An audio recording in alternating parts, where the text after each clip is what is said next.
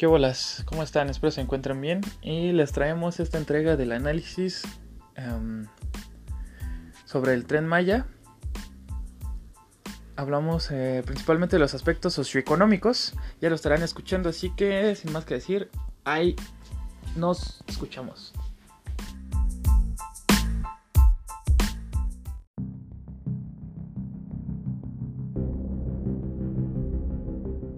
Pues bueno, vamos a empezar eh, con un tema que yo creo que ya es pertinente que lo abordemos nosotros como eh, estudiantes, ex estudiantes eh, recién y ya con unos años de, de, de egreso, ¿no? Porque es importante que nosotros nos involucremos con este tipo de proyectos y que lo bajemos a un, a un espacio donde sea más manejable o con mayor conocimiento para todos. ¿Esto para qué? Pues para que nos empecemos a involucrar y tengamos mayor participación y nuestra participación sea eh, crítica y tenga un pensamiento lógico y un pensamiento crítico también. Entonces aquí, pues en primera no somos expertos. Eh, es un análisis que, eh, por lo menos un análisis de esta envergadura, pues lleva muchos años hacerlo, nosotros nos basamos en análisis ya hechos y en los propios documentos que están eh, publicados por el gobierno. Entonces, eh, para empezar, pues quiero que conozcan o presentar a los que estamos aquí. Entonces le doy la palabra a mi buen amigo Emanuel. Bueno, pues ya he participado en alguna otra ocasión con, con mi buen amigo Ned. Eh, esperemos que este nuevo programa les llame la atención y que pues, les haga profundizar más en temas que son importantes de relevancia nacional y que son importantes de la Constitución. Eh, soy egresado de Ingeniería en Sistemas Ambientales. Aquí todos somos de Ingeniería de Sistemas Ambientales, pero pues ya se presentará.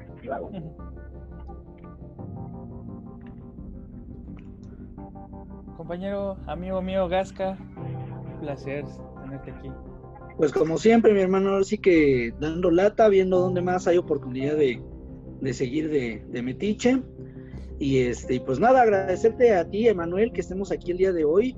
Eh, sí, soy Eric Martínez Gasca, egresado de la carrera de Ingeniería en Sistemas Ambientales de la Escuela Nacional de Ciencias Biológicas. Actualmente, pues ya me desempeño como eh, jefe de unidad departamental de proyectos educativos en la alcaldía de Iztapalapa. Y por supuesto, pues bueno, todavía traemos ahí algunos, este, eh, algunas labores de campo con, con, personas en cuestiones de programas sobre cosecha de agua, en cuestiones de programas este, relacionados con educación en la alcaldía y que el gobierno de la ciudad también está ofreciendo al público en general. Entonces, pues bueno, nada, estoy contento. Vamos a abordar este tema que resulta de vital importancia, rayando incluso, me atrevo a decir, en las cuestiones incluso de seguridad nacional. Así es que, pues bueno, como ya mencionó nuestro amigo Nick, es importante que, pues bueno, estas opiniones pues son claramente muy, muy propias de cada uno de nosotros. No somos un panel de expertos, quizá letrados en, en temas en, eh, directamente en transportes o en cuestiones relacionadas, pero que sí estamos interesados en conocer y hacerle ver a la, a la comunidad que nos escucha y que nos ve la posibilidad de que tengan pues elementos para ustedes también determinar cuál es su postura y no solamente eso, sino además nutrir más este proyecto que es de interés nacional, ¿no? Entonces, pues nada, contento y muy feliz de estar aquí con ustedes dos. Entonces, pues sí, como lo dice, eh, pues son opiniones, pero fundamentadas en un, en un, conocimiento, o sea, no son opiniones al aire. Eh, normalmente este tipo de, de análisis se trata de evitar una opinión, pero es casi imposible hacerlo, eh, pero sostenemos en, que es un pensamiento crítico, ¿no? Y para, para empezar, quiero que veamos eh, las diferencias de concepción que se tiene del, tren Maya. Una es la parte que te vende el gobierno, que pues, evidentemente va a ser la, las luces de, de todo, y el otro pues va a ser lo que ya dicen los medios y la percepción de la población y demás. Entonces el gobierno tiene su propia página del Tren Maya, lo pueden buscar, trenmaya.gov.mx, y ahí te menciona, el Tren Maya es un proyecto para mejorar la calidad de vida de las personas, cuidar el ambiente y detonar el desarrollo sustentable. Recorrerá una distancia de 1.500 kilómetros aproximadamente y pasará por los estados de Chiapas, Tabasco, Campeche, Yucatán y Quintana. Hasta ahí pues no hay nada extraño, excepto que pues les digo, les promete infinidad o este, un objetivo muy, muy arriba, por ejemplo, eh, dice mejorar la calidad de vida, pero ¿en qué aspecto? Eh, ¿De qué pobladores? ¿Y cuáles van a ser los factores económicos que van a entrar ahí? Y sociales también. Eh, cuidar el ambiente, pues mm, así que digas, ah, el tren es justamente un proyecto para la preservación de la biosfera, pues yo diría que no, ¿no? Porque pues, al, fin y al, cabo, al fin y al cabo es un proyecto de infraestructura, ¿no? Y pues desarrollo sustentable, pues está también por verse. Si es de desarrollo, sí, pero pues está por verse. El otro término, o bueno, también se menciona que ese es un, es un proyecto federal para el transporte de pasajeros y carga a través de la península de Yucatán, como les mencionaba, es de estos estados, eh, como parte de la expansión de la red nacional ferroviaria. Dicha obra de infraestructura se encuentra en desarrollo actualmente y empezó en diciembre del 2018. Este proyecto como tal, Tren Maya, más adelante van a ver que hay eh, antecedentes más curiosos. Y por parte de, bueno, yo escogí Milenio, fue, fue realmente aleatorio la, la, nota que escogí para no tener preferencias acerca de algún periódico, entonces pues fue al azar. Y dice, el Tren Maya es uno de los proyectos claves del gobierno de Andrés Manuel López Obrador, recorrerá los cinco estados del sureste de México y contará con 19 estaciones y 12 paraderos. Se prevé que la construcción del primer tramo termine en el 2023 más o menos y que en un total obra tenga un costo de acerca de 120 mil millones de pesos, que ese es otro factor que vamos a tocar más adelante porque ya no es ese precio, ese costo, perdón. Y pues menciona que tendrá 1500 kilómetros y demás. Entonces, pues va a constar de siete tramos y cada uno con su debido kilometraje o con su, con su delimitación. Entonces, en términos generales, este es el tren Maya, un tren que va a recorrer la península de Yucatán, va a tener eh, función de, de, transporte de carga, de comercio y de transporte de pasajeros para el turismo. Entonces, no sé, hasta aquí si quieran agregar algo ustedes, compañeritos. Pues digo, si me lo permites, eh, yo sí quisiera enfatizar un poquito en el tema de la, del recorrido que se va a hacer. Eh, muchos hemos eh, podido observar a lo largo de todo este tiempo, una vez que se publicó la cuestión del Tren Maya, cuál es la ruta a través de la cual va a estar dándose este servicio en toda la península. Y pues bueno, muchos de los puntos de interés que va a estar como parte de la red ferroviaria tienen mucho que ver con una cuestión de impulso y desarrollo de la zona en cuanto al detonante turístico, que como sabrán, a lo largo de la historia de México, desde los años 60, finales de los 60, inicios de los 70, hubo un gran boom por desarrollar la industria turística del país y que por ende a partir del año de 1972 comienza a generarse eh, Cancún como un sitio diseñado de las políticas públicas de Luis Echeverría como un punto estratégico para la industria turística y es ahí donde ya el, el vuelco de, convertir, digamos, eh, el uso de, de esa zona ya no para la agricultura o ya no para la pesca, sino ya para una cuestión de sector terciario, pues implica una serie de movimientos desde lo social y lo económico que transformaron por completo la región y que de alguna manera ha mantenido eh, un estatus de poco desarrollo frente a otros espacios en donde hubo una mayor expansión de la industria, hablando en términos de lo turístico, ¿no? Entonces, el tren Maya va a estar, eh, va a estar dirigido por una serie de tramos, eh, por lo menos hay dos tramos que van a pasar por selva, o así es como lo especifica el proyecto ejecutivo de la obra. Va a haber eh, un tramo más, dos tramos más que serán por el Caribe, y también habrá una serie de tramos que estarán eh, llegando a la zona del Golfo, tres tramos más, todo en su conjunto dan en, su totalidad la ruta del tren Maya, que prácticamente partirá desde la zona de Tabasco, eh, por la zona del Golfo hasta la zona de, eh, Yucatán y, su, y su última estación ya estando en Quintana Roo, y por el otro lado yendo hacia el sur de Quintana Roo, rodeando casi hasta el límite con Chiapas y nuevamente subir para atravesar el estado de Campeche y de Tabasco. Entonces va a ser un circuito que va a estar a lo largo de toda la península prácticamente de manera muy cercana a la costa y que como detonante de esta industria turística, como se los comentaba, pues bueno, facilitará la movilidad tanto de los pasajeros dentro de la misma región como de los turistas, así como también de carga, porque también será una ruta que no solamente transportará personas, sino transportará eh, mercancías dentro de esta zona de influencia, que será un detonante comercial interesante. Justamente.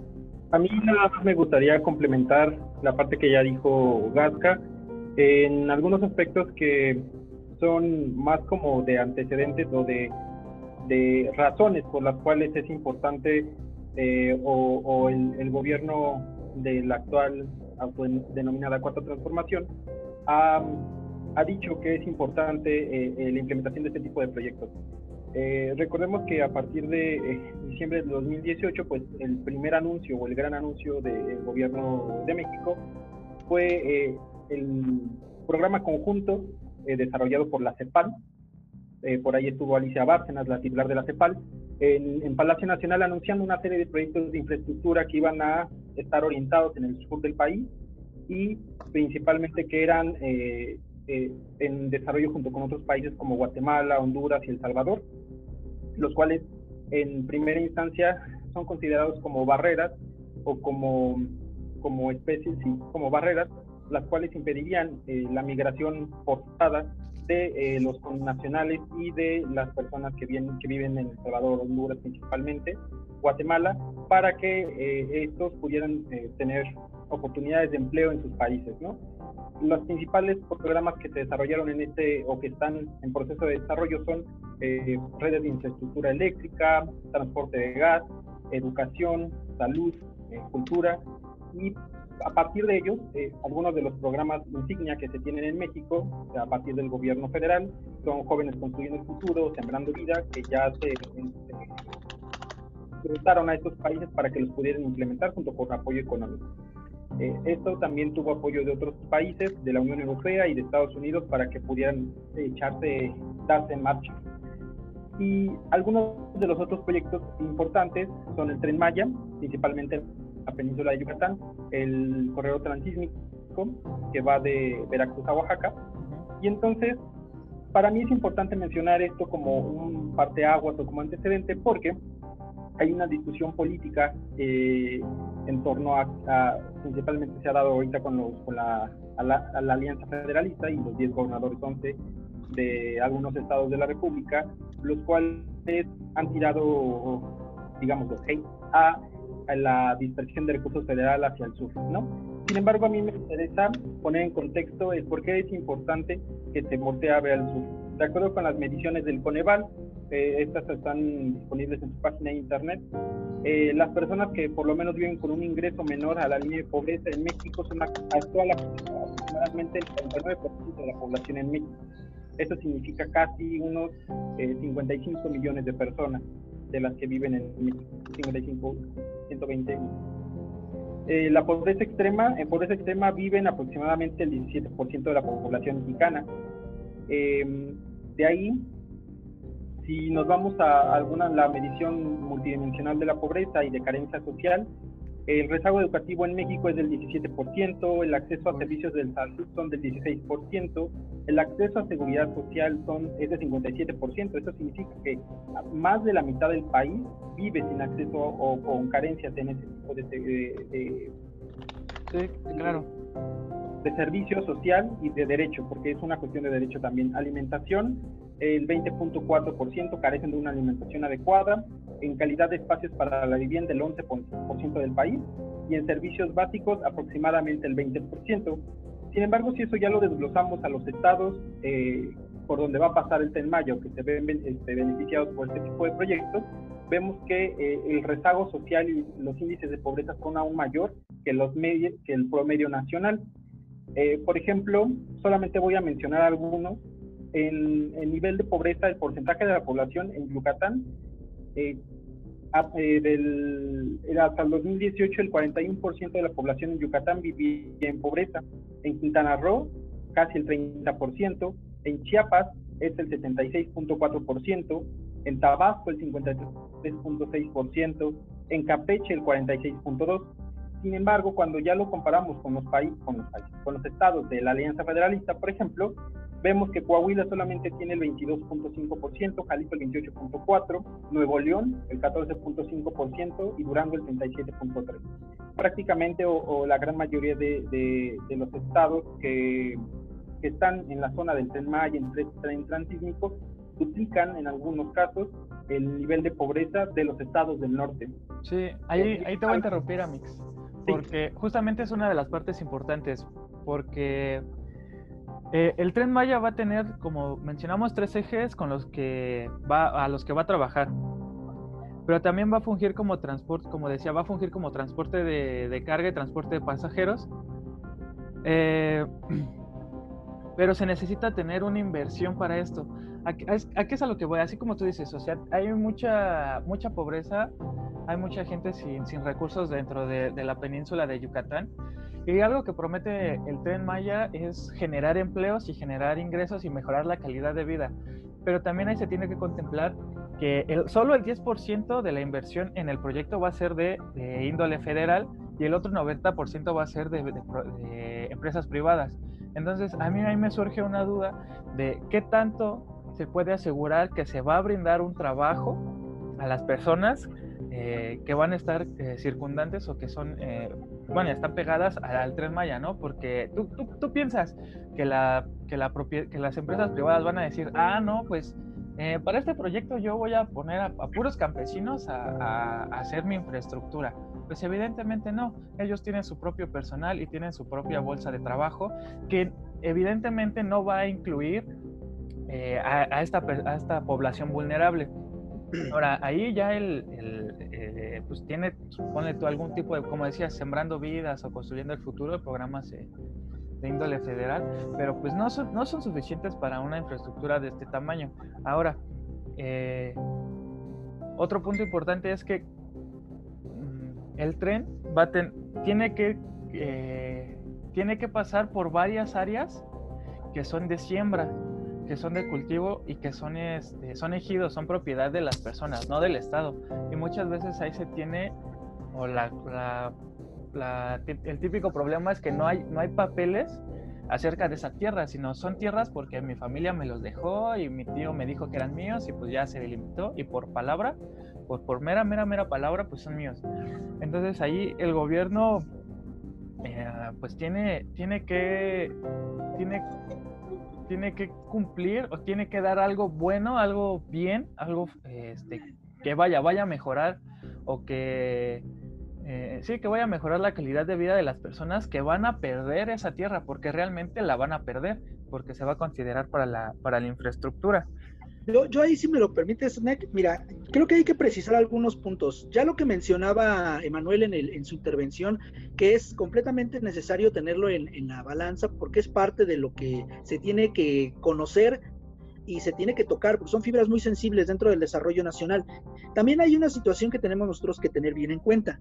A pesar de que el tren vaya a tener una inversión de solo el 10% de su presupuesto, que por cierto, como dato inicial, el presupuesto de egresos de la Federación del 2019 marcó que el proyecto comenzaría o tendría una inversión de 124.6 millones de pesos, cosa que ya para el ejercicio para este año aumentó a 972 y que muy probablemente rebase los mil millones de pesos para el 2021.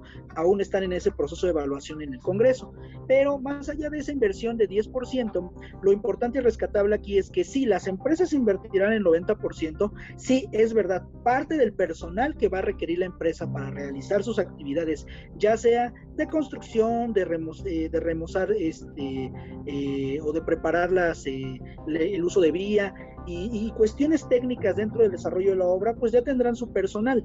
Pero también es cierto que en muchas zonas de la región, principalmente, se sabe que dentro del marco del, del trabajo que se hace en el sector de, de la construcción, eh, de la plantilla, por ejemplo, en términos de la Ciudad de México, del 100% de trabajadores que se tienen registrados dentro del área de la construcción, aproximadamente entre el 12 y el 14% provienen de la región de Tabasco y de Campeche. Entonces son estados que también tienen eh, vocación en ese sentido y que muchas de las obras de infraestructura que el gobierno de la República estará instaurando a partir del, año 2018 para acá, que por cierto, contextualizando esto, también estamos en tema de que en Tabasco hay inundaciones y que va a arrancar también otro proceso de trabajo eh, que va a ser eh, paralelo con este, este, gran proyecto que forma parte de uno más grande todavía, pues sí incentivará también la, generación de empleos para ese sector. Es cierto, la vocación de la región puede ser del sector primario, eh, algunos pequeños productores de ganado, algunos pequeños campesinos o pequeños productores de, de productos agrícolas, pero exclusivamente el tren no va a ser nada más para la región. Recordarás también que estará interconectado con otra serie de, de vías que provienen, por ejemplo, de la zona de petrolera del Golfo. Entonces, esta conexión permitirá también el traslado de mercancías, no solamente de lo que se produzca en la región o de lo que se tenga que trasladar solamente en ese sitio, sino también estará interconectado con los demás productos que vienen de otras partes del país. Entonces, eso implica que se vuelve una vía muy importante y que retomando este punto, con base en lo que explicaba Emanuel sobre el tema de los derechos humanos, sobre todo el tema de la migración, sí tendremos que estar muy, muy atentos a cómo estas barreras eh, construidas por el hombre permitirán o disminuirán o eh, nulificarán el paso de personas que ya de por sí el territorio nacional tiene esa vocación a lo largo de toda su extensión para la gente que viene de Centroamérica. Entonces, también no hay que pensar que de manera muy, muy unilateral de que este proyecto será un impedimento del paso o, o va a coartar parte de los derechos humanos de las personas, porque al final tenemos nosotros también que ir garantizando a lo largo del proyecto, y esto desde un punto de vista no solo ciudadano, sino también como parte de la política de este gobierno, estar atentos a la vigilancia y, la, y garantizar precisamente estos derechos humanos para la población, no solo que reside ahí, sino la población flotante que pueda estar en la región a lo largo del tiempo que se lleve la construcción de este proyecto. Entonces, creo que es importante comentar que eh, la, la, parte de, las personas que estarán involucradas en este proyecto sí tienen un impedimento en el tema de lo ejidal, como lo mencionas, pero que parte de este proyecto también tiene que ver con esta situación de regularizar la tenencia de la tierra. Por lo mismo, porque se sabe que históricamente es una región que por usos y costumbres, porque pues de repente encontré ese espacio y es mío, este, se han adueñado de muchos espacios y lo que se pretende es también llevar a cabo una especie de regulación en ese sentido y un ordenamiento territorial de lo mismo.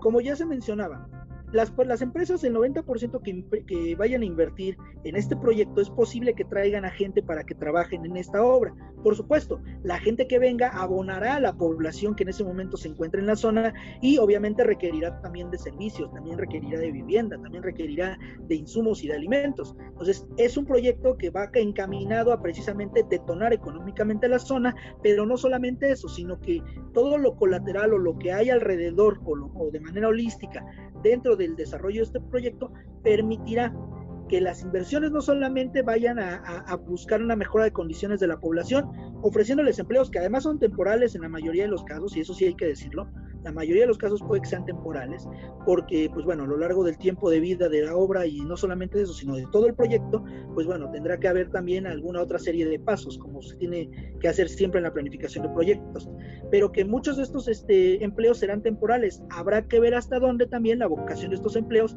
permitirá darle herramientas a las personas que ahí viven para generar otro tipo de inercias de, de trabajo y se detone un, un desarrollo diferente o alternativo a lo que ya se tiene en la región.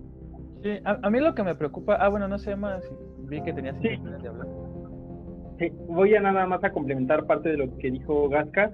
Eh, justo eh, en el actual gobierno, y eso es, cada quien lo puede tomar como, como lo considere más prudente, eh, sin embargo, los proyectos, los proyectos de infraestructura, principalmente los, los proyectos prioritarios, están enfocados a que eh, por el calado de, de, la, de, la, de las construcciones de los proyectos que son, es que están vinculando a, la, a, que las empresas, ya sean extranjeras o nacionales, eh, tengan eh, que tener mano de obra nacional, un porcentaje de mano de obra nacional, y eso eh, a, a, a, cuestión de que lo tengamos que verificar.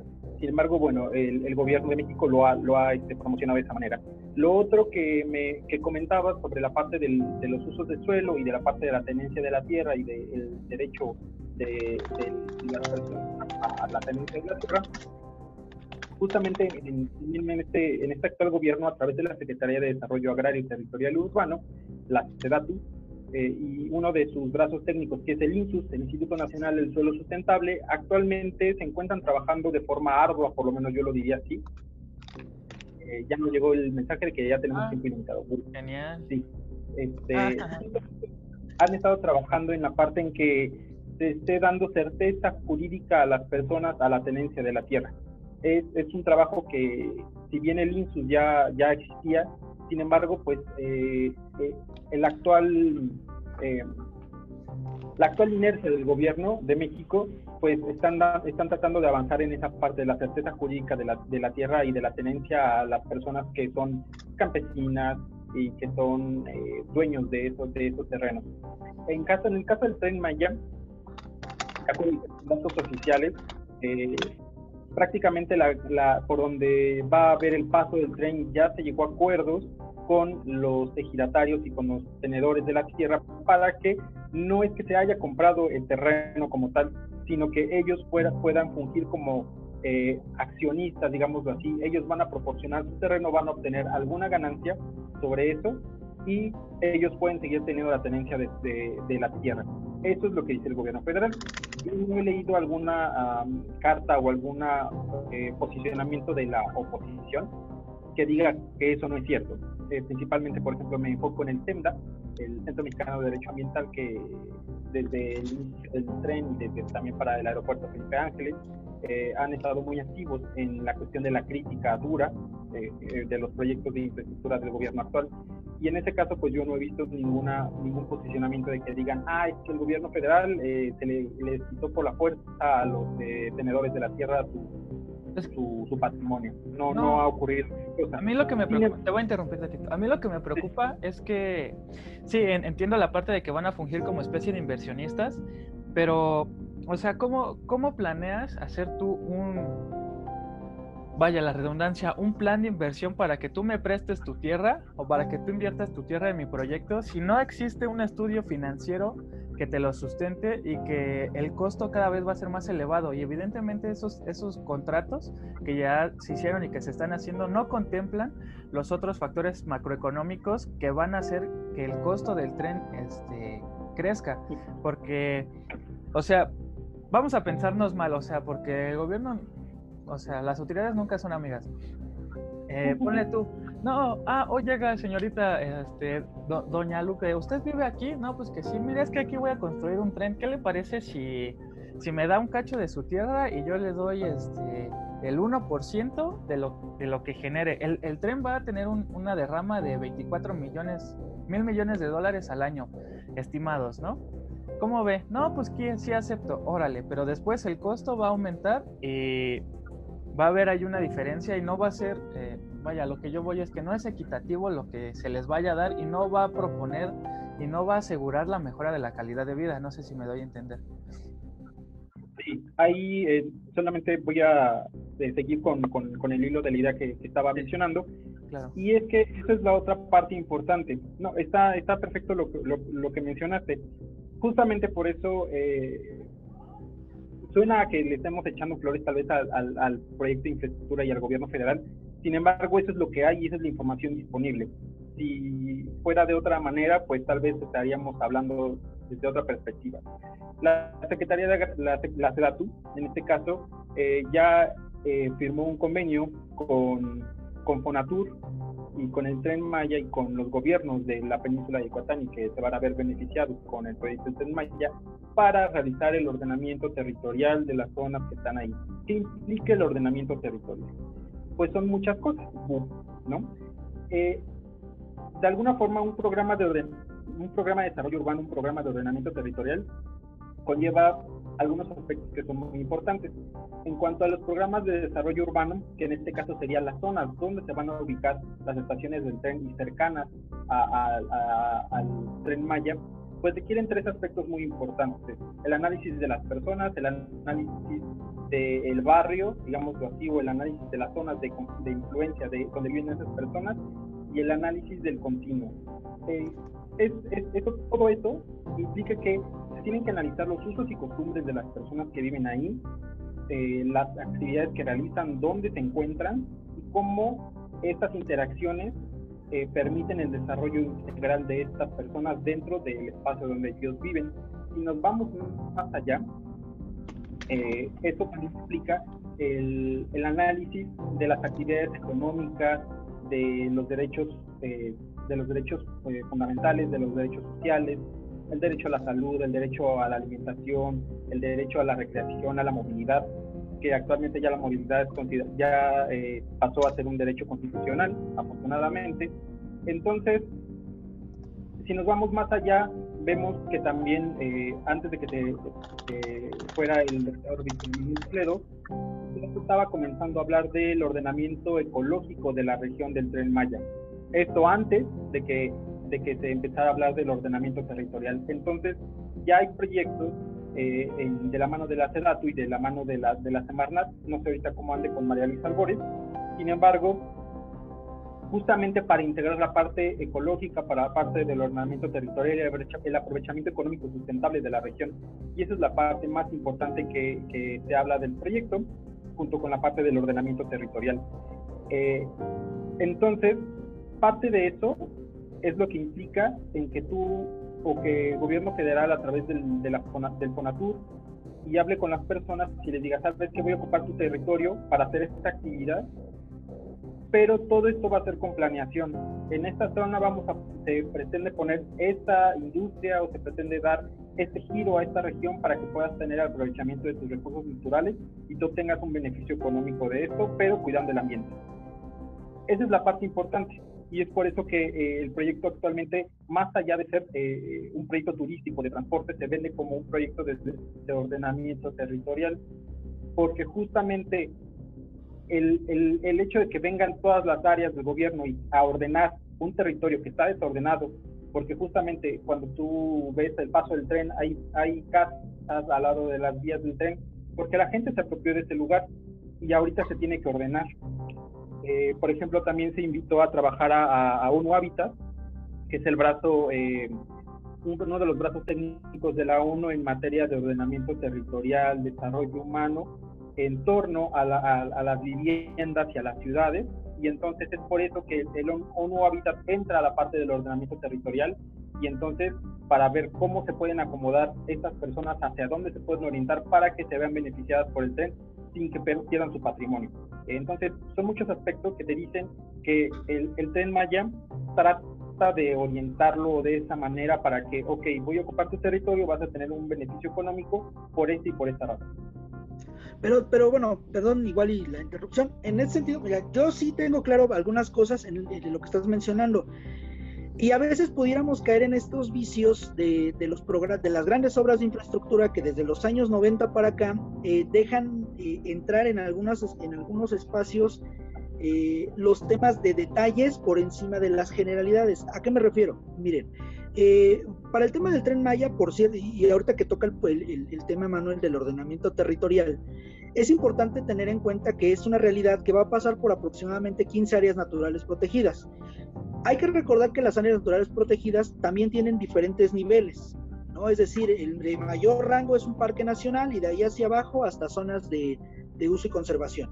Entonces, dependiendo del rango que tengan estas áreas por donde va a estar pasando el tren o donde se pretenda realizar un ordenamiento con base en desarrollos urbanísticos o en proyectos de desarrollo urbano, se tiene que considerar hasta dónde se puede intervenir y cuáles son las áreas de amortiguamiento que se tienen que considerar. Entonces, dentro de este proyecto del tren Maya, se está englobando que dentro de la ruta, precisamente a lo largo y sobre todo en la ruta que va por la selva, que es la ruta 1 y 2, eh, va a atravesar algunas de las reservas de la biosfera que hay se encuentran.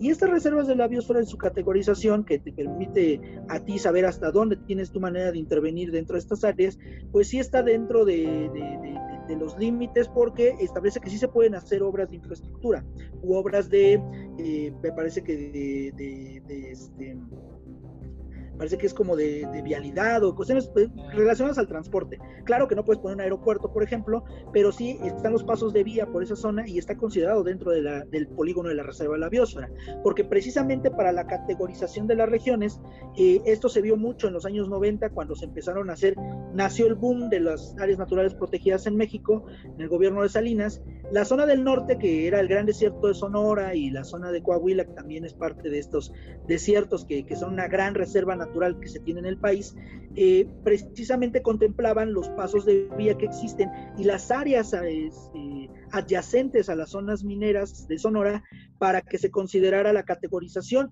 si iba a ser un parque, una reserva, un área de uso restringido o cosas por el estilo. Entonces, esta misma categorización que no ha sido modificado en lo esencial durante más de 10 años por lo menos eh, aquí en, México, permite que tengan en este proyecto esta, esta situación de, cinturón y de desarrollo de ordenamiento. Cabe mencionar que los desarrollos poblacionales sí va a ser un tanto como lo que mencionó Manuel, ¿no? y que es importante tomarlo en cuenta. Los usos y costumbres de la zona y la manera en cómo se valorizó o se revaloriza la tenencia de la tierra en esas regiones. Lo preocupante, yo me parece que tendría que ser precisamente la reubicación de los núcleos poblacionales que no estén dentro de, los, de las consideraciones de la obra, porque para ello sí se tendría que llegar a negociar directamente con la gente. Muchas organizaciones han hecho la parte, digamos, de, este, de platicar o de, o de generar esta eh, situación de comunicación entre los eh, planeadores y los estrategas de, un, de una obra con la población en general. Eh, en muchas ocasiones ha sido beneficioso, ha permitido que la población también se integre al proyecto de manera sustentable, de manera también integral a su propia vida y que permita abonar para estas obras. Pero en otras ocasiones el, el éxito no ha sido tal, entonces es importante que la evaluación que ya tienen estas organizaciones a lo largo de toda su experiencia permita que la población del sureste, en este caso la región de la península de Yucatán, tengan las facilidades para ellos también abonar a este proyecto. Yo decía que era lo preocupante porque ha sido tanto el rezago y tanta la no presencia de las instituciones y de la cuestión gubernamental en la región que prácticamente las empresas privadas han sido las que han tenido que tener esta comunicación o esta interlocución con las regiones o con las poblaciones, cuando la ha habido. Cuando no, las empresas intervienen y sin tomar en cuenta ningún tipo de opinión, ni técnica, ni social, ni de ninguna índole. Entonces, aquí la garantía que se ofrece a lo largo de esta obra es que precisamente existe esta comunicación. el primer gran paso que se dio, que a lo mejor fue mediático, pero que de alguna manera ha permitido también tener certezas de qué suelo se está pisando, es precisamente esta encuesta y esta evaluación que, este, esta consulta que realizó el gobierno federal a inicios del sexenio para ver cuál es la percepción de la población con respecto a este tema. Y bueno, dentro de las preguntas que, que ahí se, se, se, tomaban en cuenta, pues la misma consulta lo mencionaba. En una de sus preguntas dice directamente si usted está de acuerdo o en desacuerdo con la construcción del tren Maya.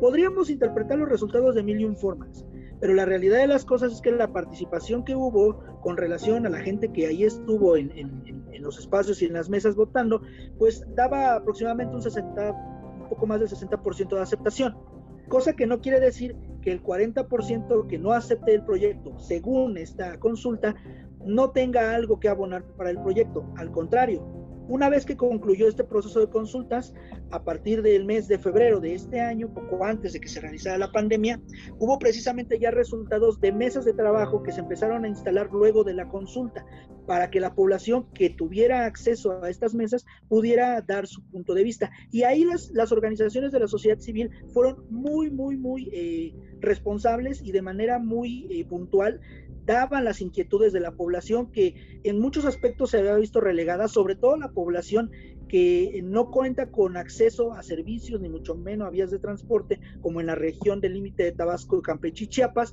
o como en la región de Quintana Roo, que está al sur de Chetumal, este, en donde las organizaciones hicieron un papel bueno, tuvieron un papel fundamental para poder cerrar, digamos, estas, eh, em, estos malentendidos y estos vacíos de comunicación con los planeadores del proyecto. Finalmente, el ordenamiento territorial no se va a realizar con esta obra de infraestructura, tiene que ser a lo largo del tiempo, porque como bien se ha mencionado, muy a pesar de que este proyecto ya tiene un, un uso de vía que ya está regulado, que ya se tiene contemplado y que ya existe desde hace tiempo, es importante considerar que no es lo mismo lo que se vivió en las épocas del Enequén a lo que ya se vive ahora y que con base en ello nosotros podamos, digamos, como usuarios o como potenciales pasajeros de esta obra, tener bien claridad de qué es lo que se está buscando y qué se pretende llegar a, a tener con esta obra. Además, el ordenamiento se va a tener que ir haciendo de manera escalonada y por etapas. El proyecto que comenzó en el 2016 con la planeación de, dentro de esta situación del, de, de, la conectividad de los proyectos de infraestructura federal que tenía el gobierno de la administración del, del expresidente Peña Nieto, pues bueno, tiene ya una cimentación y tiene ya una razón de ser. Al retomarlo en esta administración para darle ya un impulso a esa zona, pues bueno, lo que se pretende es que es cierto, los núcleos poblacionales tendrán que eh, moverse de sus sitios originales en algunos casos y en otros se van a expandir por esta situación de la, de la derrama o de la derrocha económica que puede haber. Pero también hay otra situación que junto con la SEDATU, como ya lo mencionó Emanuel, se ha estado haciendo.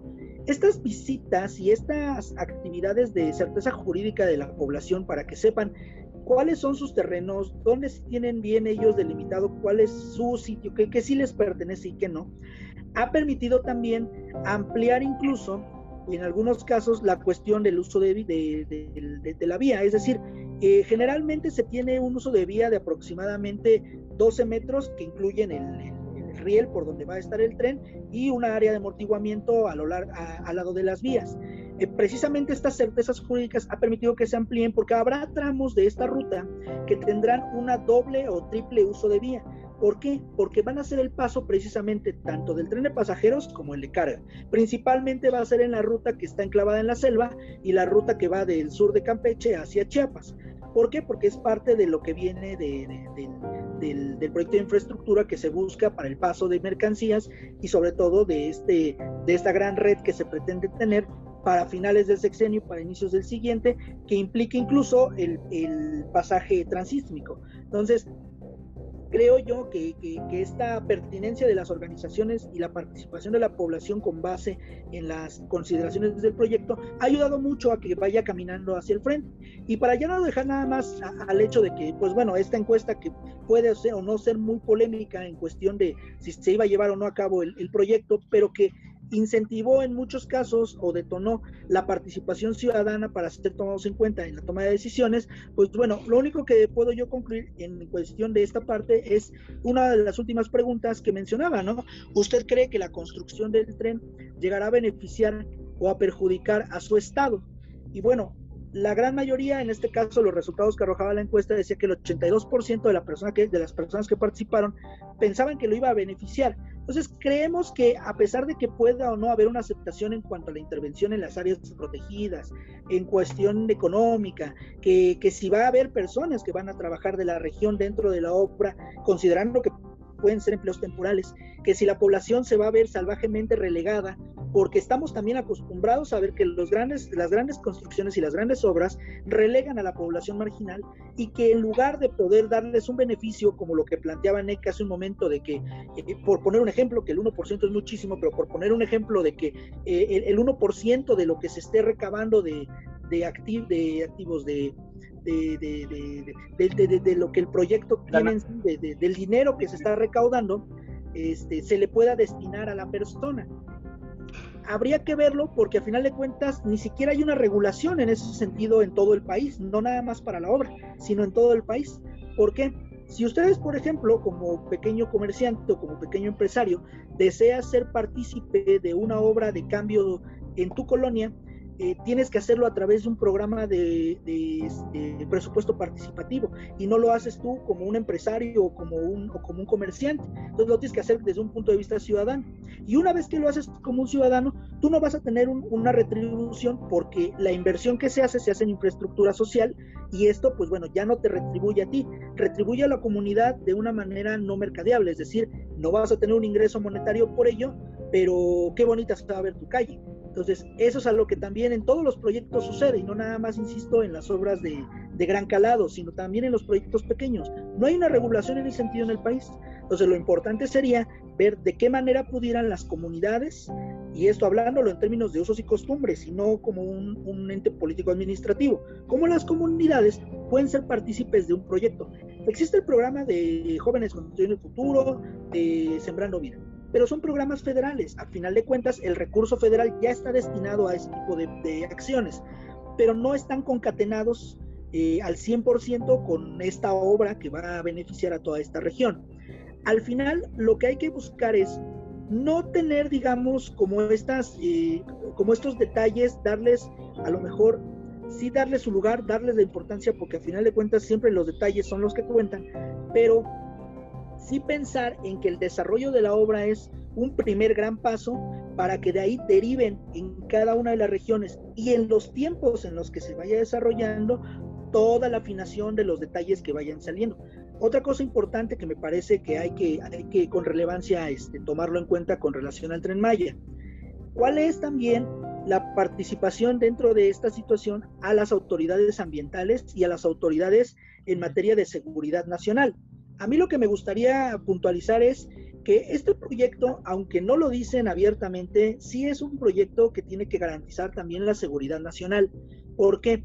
porque nos va a permitir a, todos los habitantes del país que tengamos intención de estar por allá en algún momento, ya sea de visita, de negocios o como, parte de, alguna nueva inversión o simplemente para pasar el rato, eh, entender que vamos a estar cercanos a regiones estratégicas muy importantes. Mencionaba desde el principio que como viene de esta parte de un proyecto mucho mayor de, de infraestructura de movilidad en todo el país, va a estar muy cercano de regiones en donde se extrae petróleo, por ejemplo, en regiones en donde se extraen metales raros o metales pesados que, que sirven para la industria y que son de exportación, que pueden o no ser de la industria nacional, pero que están ahí y que son un detonante económico, eh, que también va a pasar por áreas naturales protegidas, que además son un pulmón importante para el país, y que todo eso, junto con el tema de la migración, junto con también esta situación del aprovechamiento de estas vías por parte y que, y que, y que, se, y que así puede suceder eh, si no se prestan las eh, atenciones adecuadas, que se usen estas vías también como parte del crimen organizado. Buscar la manera de asegurar que todas estas vías tengan la seguridad y la certeza para las personas y sobre todo para los inversores de que no se van a prestar para ese tipo de situaciones. Yo creo que ahí también se tiene que buscar una estrategia en conjunto de seguridad priorizando sobre todo a las comunidades. Insisto, lo económico es muy importante y relevante porque va a ser algo completamente nuevo para la región. Eh, lo social también es importante porque son usos y costumbres y a veces es complicado poder hacer llegar eh, los proyectos o aterrizarlos de tal forma que los habitantes lo sientan como parte de su, de su crecimiento y de su desarrollo.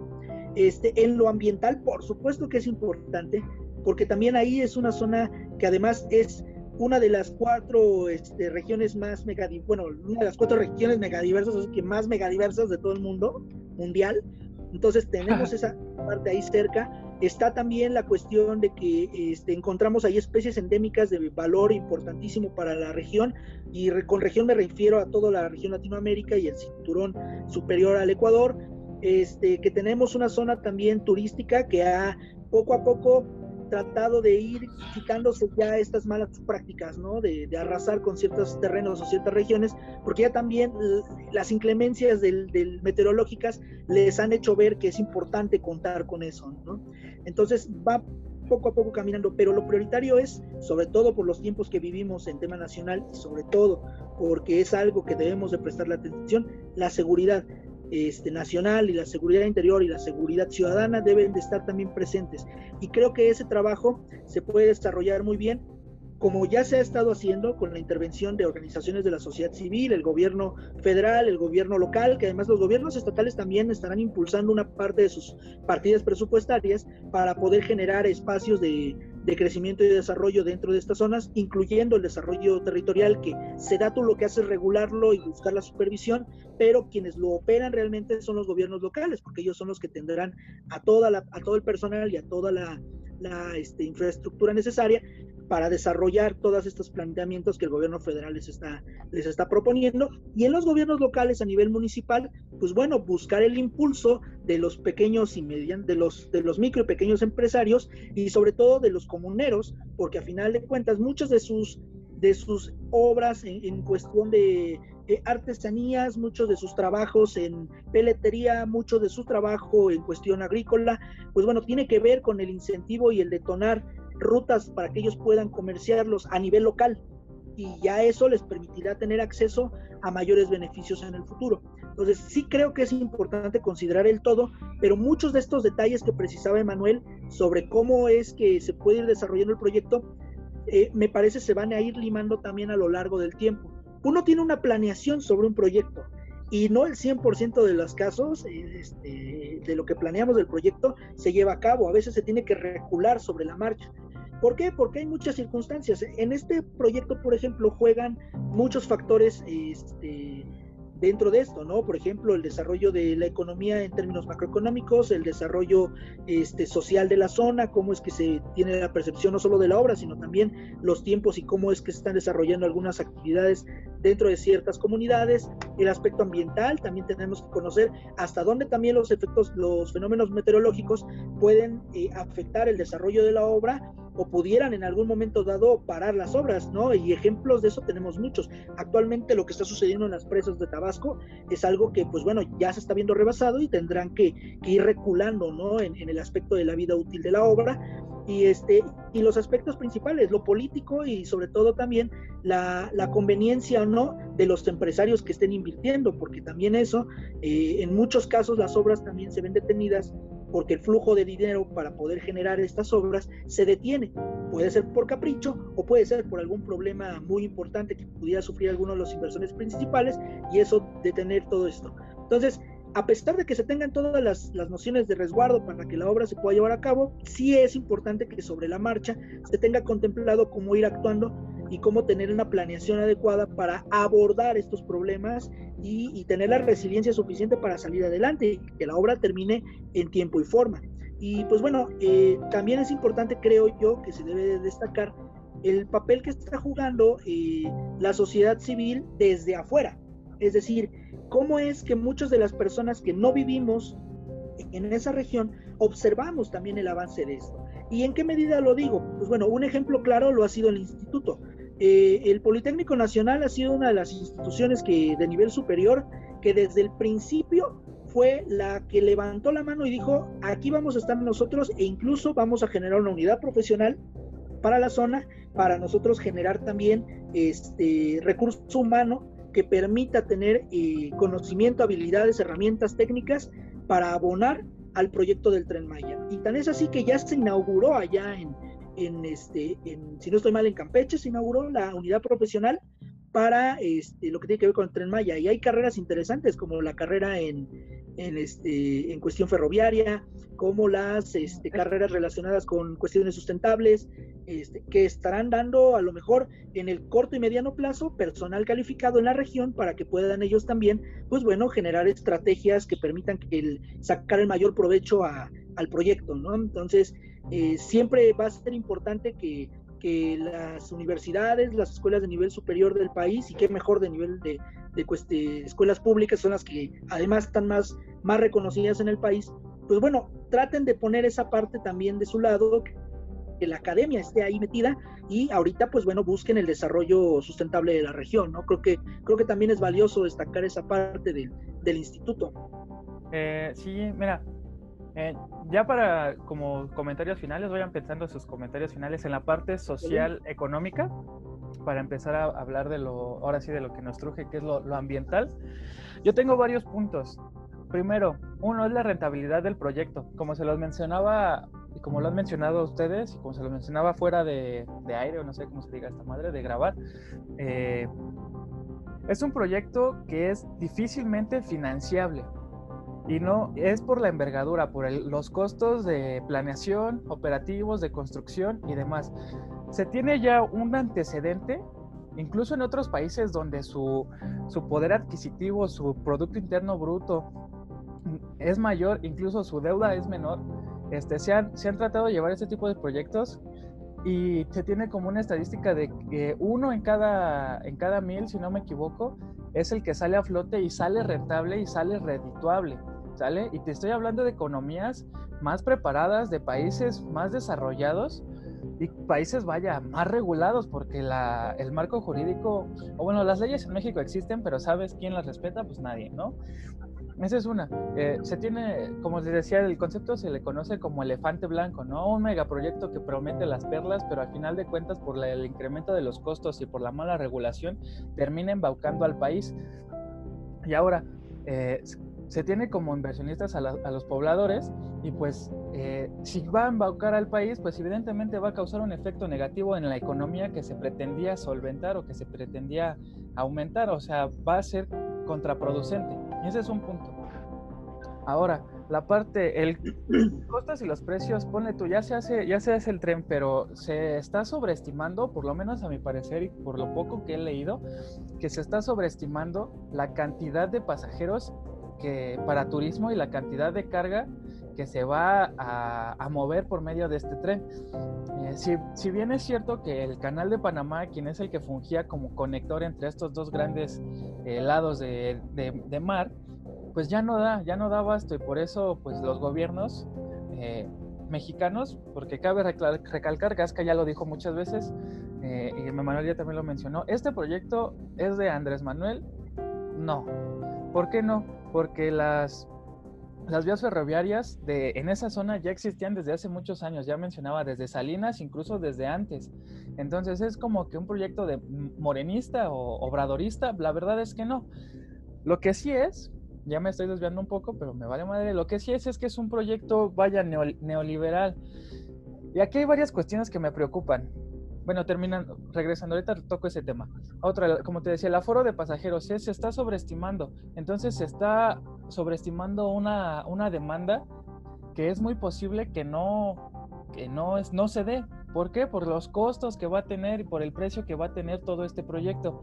Dices tú, no, pues los comerciantes, los comerciantes, comerciantes locales van a tener este, sí, perdón, van a tener la facilidad de mover su proyecto ahí, ¿no? Por lo menos en la península de, de Yucatán. Pero ¿quién nos asegura que no que el precio no va a ser accesible para ellos para que puedan transportar sus cargas, o sea, que sea elevado y que ese proyecto se vea sectorizado a solo la parte, me escucharé muy, eh, muy chero como quieran, pero para la parte burguesa, ¿no? Porque el turismo de esa zona va dirigido principalmente, el turismo va dirigido principalmente a la, clase burguesa. No, no a los comerciantes, no a las clases eh, social medias, bajas, no, no, no, va para la burguesía. Y ahora, eh, ¿Qué es lo que también me conflictual? Les decía, este es un proyecto neoliberal y es un proyecto privatizador de la zona sur de México. Como nosotros sabemos, nosotros vivimos en un modelo económico capitalista eh, que actualmente se le, se le, conoce como capitalista financiero, ¿no? Entonces, eh, en sí, el gobierno está, no lo quiero decir así, pero somos los, somos, el gobierno es el chinchincle de, de quien tiene varo, así de fácil. Y el libre mercado pues tampoco existe y el gobierno no tiene las manos ni la capacidad suficiente para meter eh, su cuchara en los, en los proyectos de, privatización de empresas privadas y pues este, este tren pues es 90% privado. Entonces ahí hay una problemática, ¿no? Es una privatización del sur del país. Otra cuestión que va ligada es mm, la industrialización de esa zona. ¿A qué es a lo que voy? Para que un, un no digo que la industrialización sea mala, sino que la más regulada sí es lo, que le da en la madre. Y la, y la sobre, sobreindustrialización, si lo podemos decir así, que creo que es lo que hacia dónde vamos. ¿Por qué digo esto? Porque tú pones, como les decía, tú pones tu tren eh, en zonas donde casi el 100% se dedica a la siembra, evidentemente vas a forzar a la población a salir de su, de su lugar eh, de trabajar la tierra para buscar Em, un, un, empleo en una zona urbanizada. O sea, estás forzando a la industrialización. No sé si me doy a entender. Y eso ya ha pasado. De hecho, tiene un nombre que no me, no me acuerdo cómo se llama. Es este, un núcleo, no me acuerdo cómo se llama. Pero ese proceso ha pasado de que se obliga, se obliga a los pobladores a salir de sus tierras para buscar eh, mejores oportunidades en, la, en zonas industriales. Esas como, bueno, son este, complicaciones. Ahora lo que voy. Lo que tú mencionabas, yo estoy de acuerdo en, que las instituciones educativas pues se enfoquen a resolver problemas, pero estamos ahí hablando, por lo menos en este caso de esa unidad que está enfocada en carreras técnicas y de ingeniería para, para el tren, pues eso es una privatización de la educación, ¿sale? O sea, no, no se está, no se está dando vayamos al principio eh, fundacional del Instituto Politécnico, ¿no? Que es generar profesionistas para que subsanen las problemáticas de la nación, no de un gobierno, no de un sexenio, no de un partido, no de una empresa. Y la verdad, a mi parecer, esas instituciones que se están creando eh, gracias a la autodenominada cuarta transformación, es una privatización de la educación, porque estás haciendo tú, tú estás generando mano de obra para que las empresas eh, tengan sus proyectos, no para resolver un problema nacional. Pues si bien el desarrollo de la zona sur es un problema nacional, sí, pero deberías de hacer, por lo menos a mi perspectiva, los ingenieros que se encarguen de de, la sostenibilidad y del aprovechamiento de, del primer sector económico, ¿no? E, esencialmente, de, después energías y su puta madre. No para que hagas, no para crear profesionistas para que trabajen en, una, en, un, en un proyecto privado. Eso eh, para mí está mal y es una opción, es una privatización de la, de la, de la educación que para mí, a mi parecer no debe ser así, por lo menos no en este país, ni, bueno, en ningún país, ¿no? Pero no debería ser así. Eh, entonces, esos, esos son como que los puntos. No sé si se me está pasando uno que ya había pensado. Ah, ya, la encuesta. La encuesta, güey. O sea, pone en Tabasco, Yucatán, Campeche, Chiapas. Fácil, fácil, este, sin hacer el cálculo, hay más de 6 millones. Es más, creo que hay más de 8 millones de personas. Es más, creo que hay más de 15 millones de personas. No tengo bien el dato, pero eh, ahorita en, el transcurso de lo que sigamos hablando lo, lo, checo y se los digo. Y la encuesta solo tuvo una participación de un millón sesenta y siete mil personas. no sé si se notan a dónde voy. O sea, ni si, no es representativa la muestra de... No es representativa la muestra que se... o la... Sí, la muestra que se tuvo aparte de la de la encuesta por la cantidad de personas que son. Ahora, eso es una encuesta que yo nunca en desde que conozco el proyecto, nunca vi que, existieran foros de información, foros de debate, foros de consulta, un pedo así, donde te digan ciertamente cuáles van a ser los beneficios, cuáles van a ser las complicaciones, cuáles son los factores técnicos, ambientales y sociales que conlleva el tren Maya, evidentemente bajados a un entendimiento para toda la población, y que después de eso se haya dado la consulta para que los que son consultados y los que participaron tengan un criterio más sólido eh, acerca de el proyecto y digan, ah, sí afecta a mi estado, no afecta a mi estado, creo que es bueno, creo que es malo, etcétera. Las preguntas de la, de la consulta que se hicieron. Lo que yo vi, lo que, espérame, lo que yo, ya voy a terminar, ya voy a terminar. Lo que yo vi es que el gobierno, eh, evidentemente, vendió su, vendió su proyecto diciendo todo lo cool y todo que te vas a ver bien chido y que van a venir aquí turistas y te van a comprar tu, tus, este, tus artesanías con Shakira y te vas a hacer rico y su puta madre, ¿no? Bueno, exagerando. Eso es lo que yo vi. Y ya con eso, con los programas de televisión, porque acaso es que es a lo que voy. En ningún momento, en ningún medio se empezó a abrir un debate, se empezó a, a, soltar la información eh, veraz verás completa acerca del proyecto para que los encuestados podamos dar, bueno, si yo vivo en la península, podamos dar nuestra opinión acerca de, del tren. No solo la información sesgada como el pinche, este, eh, spot que sacó el Fonatur donde, le, donde decían a una ancianita, no, pues que tú vas a tener tanto y tu casa se va a ver más verde. La ancianita, ah, no, pues sí, yo sí apoyo el tren porque va a mejorar mi calidad de vida, pero no tienen todo el contexto para en general. No estoy diciendo que no puedan eh, ejercer su opinión y, lo que quieran porque pues estamos en una democracia y todas las personas tienen derecho a, que su voz sea escuchada y tampoco está diciendo que la decisión se vea encapsulada en, la oligarquía del conocimiento, o sea, en las personas más capaces, ¿no? Más, más especializadas. Tampoco estoy diciendo eso. Pero si se le da el poder al pueblo y el pueblo no tiene el conocimiento necesario para tomar una decisión, por ejemplo, en este caso del tren Maya, ahí se vicia la democracia y se vuelve una democracia mala, ¿no? Una democracia eh, diabólica. Eh, y está, y vayamente, ya está teorizado y ya está, y, hay varios ejemplos de, este tipo de, de, democracia, ¿no?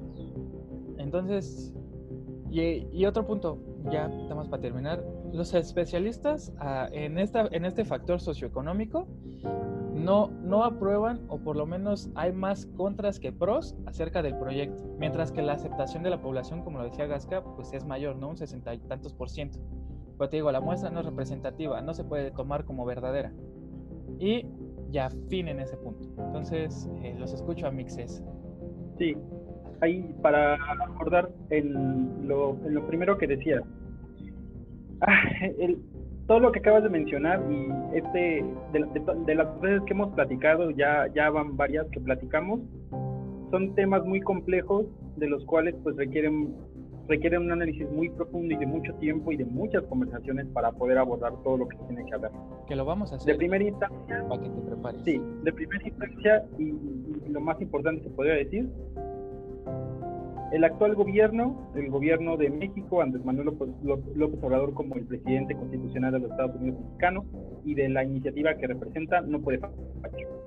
Esa es la primera y la, primera cuestión como más importante que yo diría. ¿Y por qué es tan importante que, lo diga de esta forma y que no puede fallar? Porque independientemente de los 18 años que estuvo casi en campaña eh, la mamá Coco desde antes del 2006, por ahí de la cuando compitió contra eh, Felipe Calderón, es por todo el antecedente que existe en México y que ya está perfectamente evidenciado, documentado sobre las cuestiones de, corrupción, eh, desigualdad sistémica, pobreza, violación de derechos humanos, falta de desarrollo. Eh, ahorita te lo puse con datos nada más de la, de, del Coneval, ¿no? Pero eso es en números, pero cuando, cuando ves la región y ves las distintas regiones, incluso en la Ciudad de México o en otros estados de la República, ves la desigualdad que hay en el país. Y entonces eh, el gobierno de la autodenominada 4T, yo diría que el proceso de la 4T sería, llevaría más tiempo para que mm, realmente pudiéramos decir que es una, cuatro, una cuarta transformación, como así lo ha denominado el presidente de la vida pública del país gobierno no, el gobierno a través de, sus distintas acciones, a través de, de, los proyectos de infraestructura que está, está moviendo, de las acciones que se están realizando en el país, no pueden fallar. ¿Van a fallar en algún aspecto? Sí, por, probablemente. Hay cosas que no sé, que como ya lo decía Gasca, que aunque tú tengas planeadas, vas a tener que ir eh, moviendo desde el tiempo para poder alcanzar ciertos objetivos ellos que te vas a dar cuenta que no vas a poder alcanzar. Sin embargo, eh, otra cuestión importante que, en la que quiero abonar es que cuando eh, las personas votamos por un proyecto de transformación o, votamos por otro proyecto alternativo, en este caso es eh, el que se estableció a partir de, las elecciones del 2018, cuando gana Andrés Manuel López Obrador, pues de alguna forma estaríamos de acuerdo con los proyectos que estaba proponiendo, ¿no? Estaba el Tren Maya, entre ellos estaba el aeropuerto Felipe Ángeles, el corredor transísmico. Entonces, de esta forma, tú puedes decir, ok, las elecciones eh, a nivel nacional todavía tampoco llegan a, todo el país, ¿no? Eh, si no me equivoco, fue el cincuenta y tantos por ciento de la población del país la que votó, o eso fue el cincuenta y tantos por ciento de con lo que fue validado el voto de Manuel Obrador. Como el, o sea, el voto en el país del padrón votó, todavía Ajá, ok, gracias. Entonces, de esa forma es como tú validas un proyecto de nación, porque casi la mitad del país votó por este proyecto de transformación de nación. Por lo tanto, estás aceptando que esos proyectos de infraestructura que están moviéndose y que se están eh, llevando a cabo en México actualmente están validados por esa población. Ahora, el marco regulatorio eh, ya eh, eh, tocando en materia ambiental, pues te dice otras cosas que tienes que hacer para poder validar un proyecto de infraestructura de este proyecto que hay, de este proyecto en específico del Tren Maya. Y es que hubo encuestas, las hubo, pero ah, recuerda que si bien el beneficio es para todo el país, el proyecto se consulta de forma regional a las personas que son eh, afectadas directamente o beneficiadas por el proyecto. El Instituto Mexicano de los Pueblos Indígenas, el INPI, fue el encargado de realizar y organizar las consultas de, eh, discusión de, la, de las cuestiones del Termaya en conjunto con el CONATU, junto con, si no me, equivoco, también haciendo la organización del proyecto y difundiendo la información. Sin embargo, hay la parte negativa que puede ser los procesos de, consulta abierta del Parlamento con la parte de la, ciudadanía, la parte de la academia y de los interesados del proyecto.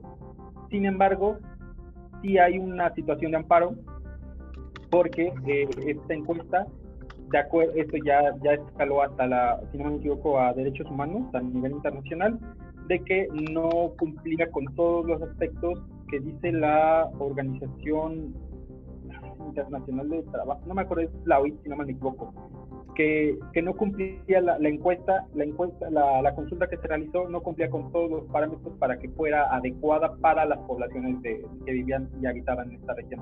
Esa es la parte negativa del proyecto.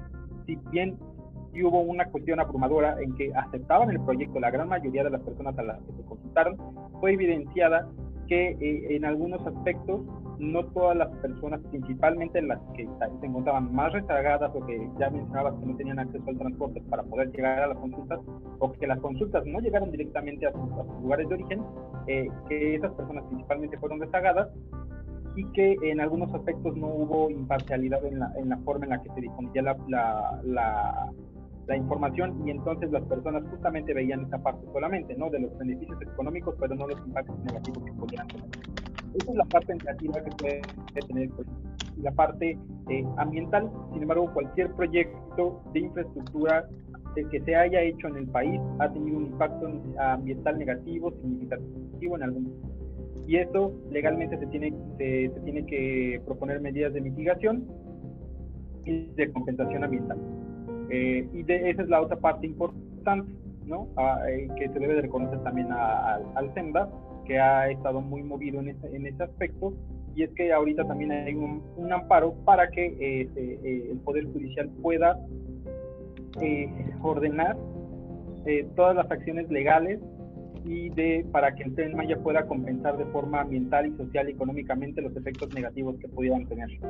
Eso también se tiene, es vinculatorio con la parte de la, lo que determine la Secretaría de Medio Ambiente y Recursos Naturales con la declaratoria de la aceptación o no de la del tren Maya, ¿no? En la parte de, las compensaciones ambientales y de qué forma se tienen que resarcir los daños ambientales o las cuestiones negativas. Entonces, esa es la parte que yo quería comentar. Y lo último que decías y también una parte decías de que, o sea, cómo, se tiene que ordenar el territorio, cómo se tiene que hacer toda esa parte. Justamente, ah, y, por eso nos metemos al, tema de la corrupción, al tema del, del influencismo. Rosario Robles, como ya sabemos, desde el principio del sexenio, la metieron a la cárcel, ¿no? Rosario Robles estuvo eh, como encargada de la sede Sol, después eh, que, se transformó a la Secretaría de Bienestar y la SEDATU, ¿no? También estuvo por ahí como responsable de la SEDATU.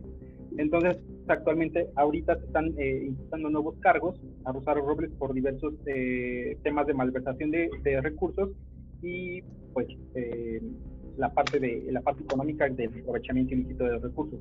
Recientemente, en estos dos o tres días, se publicó que los, los más allegados de Rosario Robles el, el responsable, uno de los funcionarios de la ciudad y el otro de la sede Sol, eh, también están implicados en temas de malversación de fondos y en temas de, eh, de, corrupción. Y apenas también en estos días el secretario Román Meyer, el actual titular de la SEDATU, apenas publicó una, una, un artículo que escribió sobre las condiciones en las que recibió la SEDATU. Entonces, parte de eso es, el tema del trasfondo de qué es lo que se hacía antes y qué es lo que se pretende cambiar y mover las inercias hacia otro lado. Eh, me permito leer eh, textualmente eh, cuáles son las políticas del programa sectorial para el ordenamiento territorial de México y es, es algo de lo que mencionabas hace ratito. que pues obviamente los particulares habían estado durante todos estos años principalmente en esas zonas ah, por la apertura que tuvo Salinas de Gortari al turismo principalmente eh, eh, en esas zonas. Y entonces los particulares son los que se hacían cargo del, ordenamiento y el desarrollo, decían dónde querían hacer las cosas porque les iban a dar un beneficio económico sustancial y a las poblaciones pues eso prácticamente no permeaba. Entonces las actuales políticas en cuestión de ordenamiento territorial y desarrollo urbano son las siguientes. El Estado conduce la política territorial, Segundo, los distintos hábitats humanos deben ser inclusivos, seguros, resilientes y sostenibles. Tres, las personas, los pueblos y las comunidades se deben situar al centro del desarrollo sostenible e inclusivo del territorio. 4. La protección y preservación del medio ambiente es fundamental para lograr el bienestar de todas las personas. 5. El territorio y su defensa se consideran como elementos de arraigo y como agente de desarrollo humano. 6. La planificación urbana y territorial debe realizarse con visión de largo plazo. 7. La gobernanza urbana, metropolitana y territorial debe ser fortalecida. 8. El Estado debe procurar, procurar la igualdad y los derechos y oportunidades para todas las personas en todo el territorio. 9. Se debe respetar y proteger la diversidad cultural, étnica de los territorios, sus poblaciones y comunidades. 10. La atención prioritaria a grupos en situación de vulnerabilidad es una obligación moral.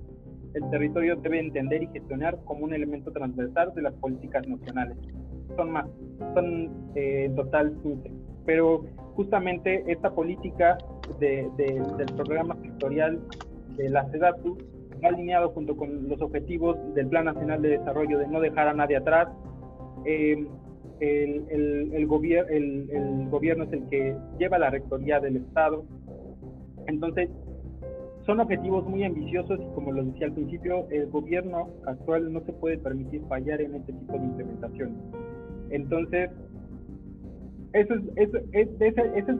esa, política, este programa sectorial, la forma en la que se pretende hacer las cosas actualmente, es lo que va a permitir definir de qué forma se va a poder aprovechar mejor el territorio y nosotros como, ciudadanía, como la, parte de la, sociedad civil, como la parte de la academia, como la parte de, la, cuestión empresarial, debemos de estar al pendiente y verificar que realmente se lleve a cabo. De lo contrario, evidentemente, sí va a terminar como un elefante blanco el Tren Maya, y no se, si realmente no se asegura, pero todos los ciudadanos en verificar en, en, esta cuestión de la corresponsabilidad. ¿Por qué? Porque votamos por un proyecto de nación y los que no hayan votado por el proyecto de nación en todo su derecho, es una democracia, ya lo dijiste. Con mayor razón se debe estar a la expectativa y verificar que realmente las cosas se estén haciendo como se dice que se tenían que hacer. Vientos. Pues ya, ya, ya no abundaremos más en eso. Y pasemos, pasemos este, en estos últimos minutos, no sé, Emma, si... Bueno, porque yo creo que nos vamos a pasar de las 2 de la tarde, entonces, si te tienes que ir, nada, más, nada más nos dices, ya me voy y ya, modo, nos yo, yo, también creo las 2, le corto. Órale. Sí. Entonces, eh, bueno, empezando, aquí yo tengo un apunte que hice de un estudio que leí. Eh, ya mencionamos que va a pasar por áreas naturales protegidas, que es acerca de un millón de hectáreas, que es algo preocupante, eh, pues va a, va a eh, interrumpir el tránsito de muchas de las especies y evidentemente su, sus, sus, hábitats como tal se van a ver alterados y no solo por la, el ancho de vía, ¿no? Bueno, no solo por, la, por qué tan grande sea la vía, sino se, se contempla o se tiene que contemplar más, más, este, más a lo ancho que son este, por lo menos hasta donde yo tengo entendido, son 10 metros más.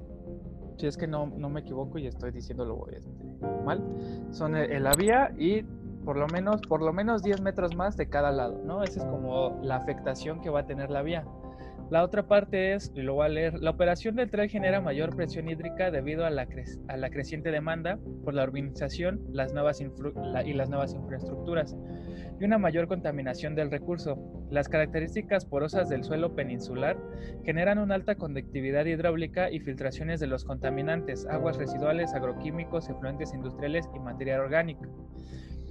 A las aguas superficiales como son los cenotes, eh, conectados al agua subterránea de donde se extrae agua para el uso de las poblaciones.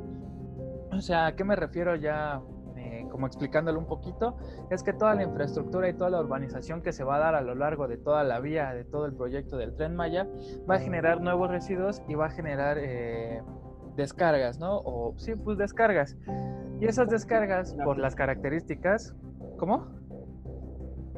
Formas, o sea, contaminación. Sí, contaminación. Eh, en este caso se enfoca en la, en la porosidad del suelo, en el tipo de suelo que es.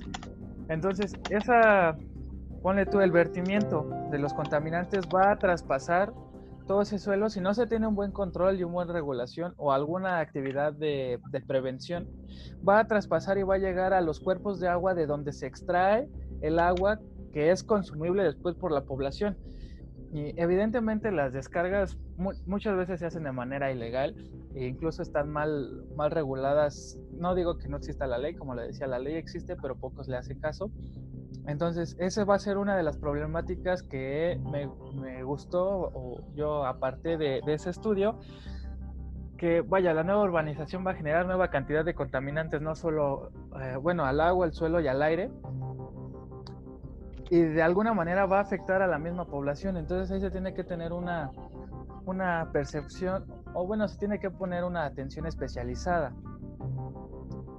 Eh, aquí dice, ok, dice, advierte incluso que de donde considera la carretera, el tren y la línea de transmisión eléctrica, se debería considerar al menos 100 metros de ancho.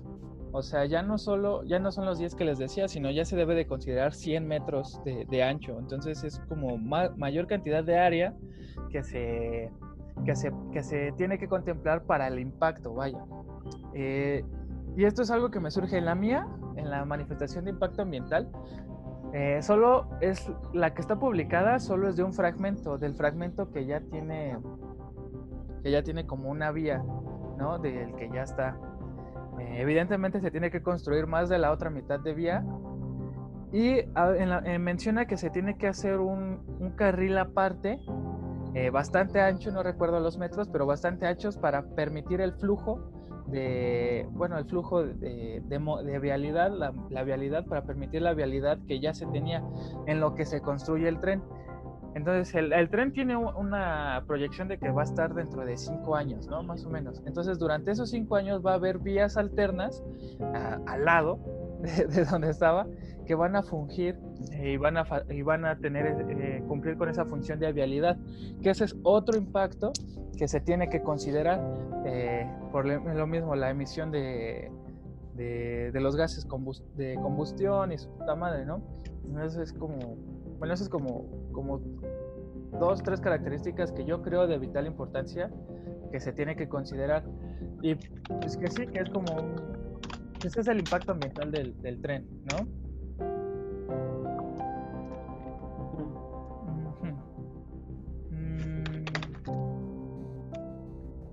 Ah, ah, ah, pues para, para dejar claro, o sea, hay, y es que hay que ser muy puntuales en esa parte todos los proyectos tienen asociados algún impacto negativo o positivo. Siempre. Todos. Es importante y es, es de relevancia en, Maya por las zonas que ya lo han hecho ustedes mucho hincapié eh, en dónde van a pasar y justamente eh, que estas se vean, eh, se van a ver afectadas, sí, se van a ver afectadas, ¿de qué forma? Pues ya lo, lo, lo, lo dice la manifestación de impacto ambiental, y justamente eso es cuando yo hago hincapié en que como ciudadanía, como sociedad civil, como academia, como sector privado, debemos de estar al pendiente de cuáles, cuáles son las medidas que, que, se deben de implementar para poder eh, minimizar o resarcir los efectos negativos que va a traer el proyecto. Eh, la, la, parte negativa, ¿el proyecto va? Sí, ya, ya, está, en, ya está en marcha.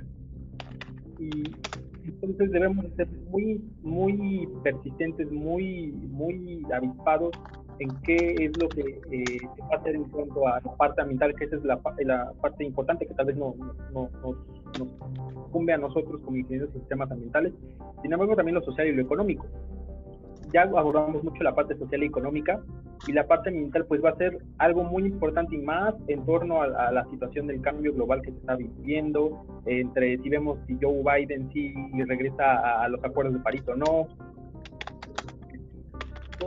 Entonces, sería eh, por la limitación del tiempo que digamos, si decimos, se tiene que hacer esto, esto, esto, esto como parte de para evitar los impactos ambientales negativos, eh, eh, no nos daría el tiempo para hacerlo y más porque tenemos que ver, estar realmente en la obra para decir, mira, va a haber esto, esto, esto, ¿no? Entonces, eh, yo con eso termino la parte ambiental. Tal vez fue lo menos que hablamos, pero pues sí es importante que, que lo tengamos en cuenta y que realmente en este caso el Poder Judicial y en este caso la Semarnat realmente digan cuáles van a ser los impactos ambientales negativos y significativos que tienen que la obra, los, el componente de la obra, que en este caso es Conatur, eh, dar por, por hecho que tienen que ser los menos y que tienen que resarcirse de forma importante y que debe haber una compensación ambiental y desarrollo eh, sustentable en la región para que podamos eh, mantener esa zona tan importante del país.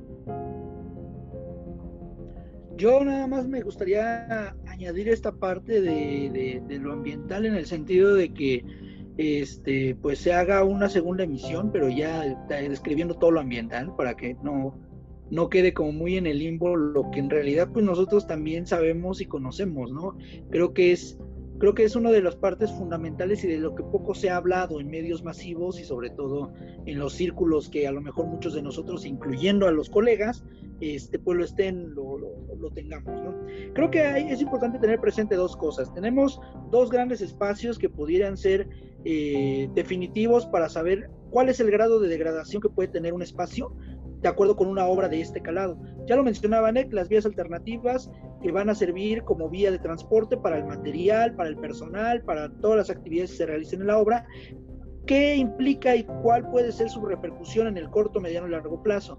Para ello, pues está la Reserva de la Biosfera de Catamul, que es un espacio que cuenta con eh, un área de amortiguamiento 70% más amplia que el espacio de la reserva propia y que eso implicaría saber si el paso de vía que se está eh, proyectando, que además implica pasar por la zona de amortiguamiento, tendrá implicaciones dentro del espacio propio del polígono de la reserva. Entonces, ese es uno de los primeros que sí podríamos desmenuzar.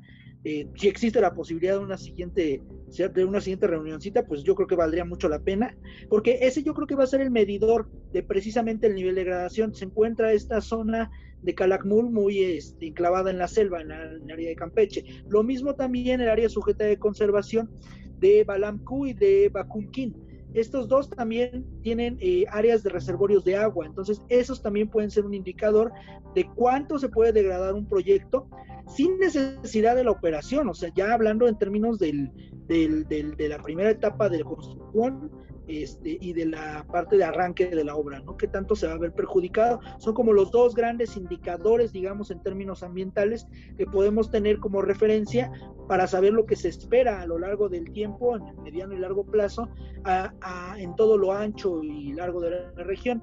Y creo yo también importante establecer que eh, tenemos una legislación muy laxa. Si bien es cierto, eh, como dicen, eh, muchas veces las leyes están, pero no están. Eh, también es importante que tenemos que entender una dinámica que tenemos en el país. Tenemos más leyes que reglamentos y eso es un problema, interpretación jurídica y de cuestiones de hermenéutica. ¿Qué quiero decir con esto? Si no tenemos suficientes reglamentos de cómo se debe de aplicar una ley, muy pocas van a ser las personas que entiendan cuáles son los alcances que se tienen de esta ley. Es decir, si en una legislatura se llevó a cabo el, proyecto de ley de la LGPA, se tenía ya una filosofía y un, y, una, y un concepto de cómo idealizar y de cómo aterrizar esas ideas en el papel para que se pudiera utilizar como marco jurídico pertinente en las cuestiones ambientales. A pesar de tener las crónicas y, la, y los diarios de debate de esa sesión, difícilmente se alcanza a percibir cuál es, en términos de dominio del tema, lo que se pretendía realizar y para la siguiente legislatura con, con diferentes legisladores, pues se pueden generar los reglamentos, pero ya no se tiene ese alcance que se tuvo en una primera instancia. Entonces se va sesgando cada vez más la pertinencia jurídica y eso permite que los grandes proyectos de obra, nosotros en lo técnico demos cuenta de que existen problemas serios que se tienen que abatir, pero que en la realidad y en lo jurídico y en lo legal se está cumpliendo que es más o menos la crítica que se hace a todas las normas técnicas, normas oficiales, normas mexicanas, que permiten una determinada cantidad de, de parámetros que nosotros entendemos que ya se puede considerar como, por ejemplo, en el caso de las aguas, eh, una determinada cantidad de elmintos que existen en una, en una muestra, ya nosotros técnicamente podemos considerar que no es apto y sin embargo eh, pasa la norma. O sea, y, y, esos son el tipo de cuestiones que nosotros también tenemos que tener con claridad a la hora de que se esté evaluando un proyecto y que estemos nosotros en la crítica del proyecto, porque también eso es parte fundamental de que los proyectos avancen o no el, grado de, de certeza jurídica. Eh, me parece que ya como un comentario final en el tema ambiental, es importante considerar lo que ya mencionaba Emanuel, los eventos meteorológicos, resultado del cambio climático. Este, retomo lo, lo, lo que avisaba Emanuel, la postura de, de que Biden pueda o no retomar ciertos acuerdos, como el de París, por ejemplo. Este, a mí me gustaría hacer una reserva en ese sentido, creo que hay que esperar todavía a que finalice bien, bien el proceso, aunque la tendencia es favorable para, para Biden. Recordaremos que en otros años a George Bush le pasó lo mismo con Al Gore. Al Gore ya era ganador y finalmente la corte le dio la presidencia a Bush. Entonces hay que esperar ahí sí para que veamos si, si caminamos o no en el mismo sentido como en estos últimos cuatro años con el vecino del norte o no.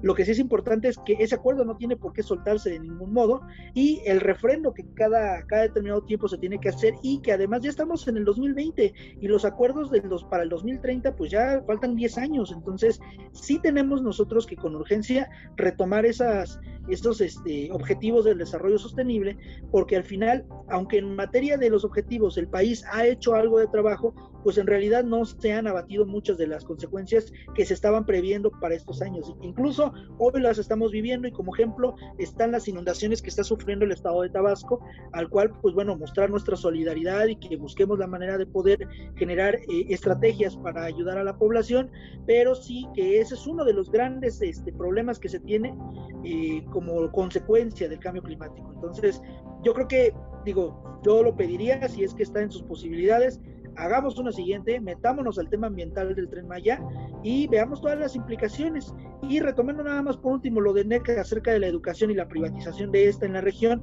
es una realidad que se están llevando a cabo algunos esfuerzos por parte del instituto para coadyuvar a todo un proyecto.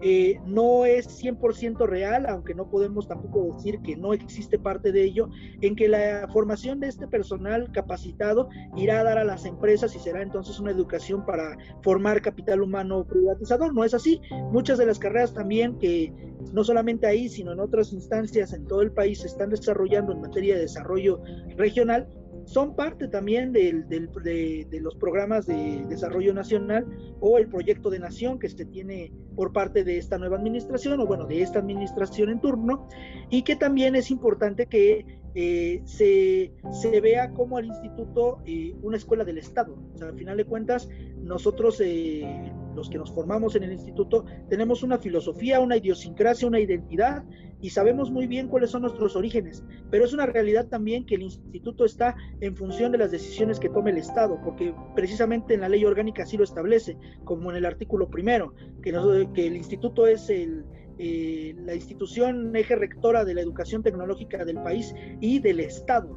Entonces, a, eso responde el instituto, pero están las demás universidades que a nivel regional, por ejemplo, la Universidad Autónoma de Campeche, ha establecido algunas estrategias para que las regiones y las comunidades puedan establecer vínculos con el proyecto de manera sostenible y sin necesidad de patrocinio ni mucho menos intervención de empresas privadas. Entonces, no toda la educación va en ese sentido. Sí creo que es urgente comenzar ya a retomar el debate de la educación superior como un ente de transformación del país y no como un ente de transformación capitalista que permita que las que las mentes que emanan de estas instituciones con prestigio además, como lo son la Universidad Nacional Autónoma de México, el Instituto Politécnico Nacional o la Universidad Autónoma de Metropolitana, por citar algunos, que también por ahí está la Autónoma de la Universidad de Guadalajara, perdón, o la Universidad de Veracruz, este, se conviertan en eso, ¿no? En fábrica de recursos humanos para las empresas y no como parte de un objetivo de Plan Nacional de Desarrollo y que sí tenemos que entrarle al debate todos en conjunto como sociedad en todo el país a generar un verdadero proyecto nacional que no importa el color que esté en turno, se vaya por eh, dentro de esos límites de este proyecto de, este, de nación. Y no hablo del proyecto de nación enarbolado por el presidente actual, sino un verdadero proyecto de visión nacional a largo plazo, que, insisto, no importando el color, ni la persona, ni quién esté en la toma de decisiones política o económica, pues no, no salgamos de ese, de ese tenor, de ese script y nos permita desarrollar al país y potencializarlo pues en todas las esferas, ¿no? Entonces, pues bueno, salvo su mejor opinión, pues yo también es mi aportación hasta el momento. Sí, claro, este, evidentemente sí, nos, nos llevó más tiempo eh, la discusión socioeconómica, eh, discusión eh, no, no, tan profunda como nos gustaría. Y sí, yo, eh, bueno, el plan es que justamente haya más entregas de, de este de este panel, eh, tratando de, de, explicar, de criticar, de ver las consecuencias y todo, todo lo que enmarca, ahora ya eh, precisándonos en la materia ambiental. Eh, entonces, yo, les, yo les prometo que me voy a meter a, a analizar hasta donde mi conocimiento me dé este, la manifestación de impacto ambiental que se tiene hasta ahorita y las evaluaciones y los eh, reportes técnicos que existan, porque ese es otro, otro, otro, punto, como lo decía Manuel, no hay información suficiente como para que podamos un, hacer un análisis eh, perfecto, así súper profundo, no existe esa información.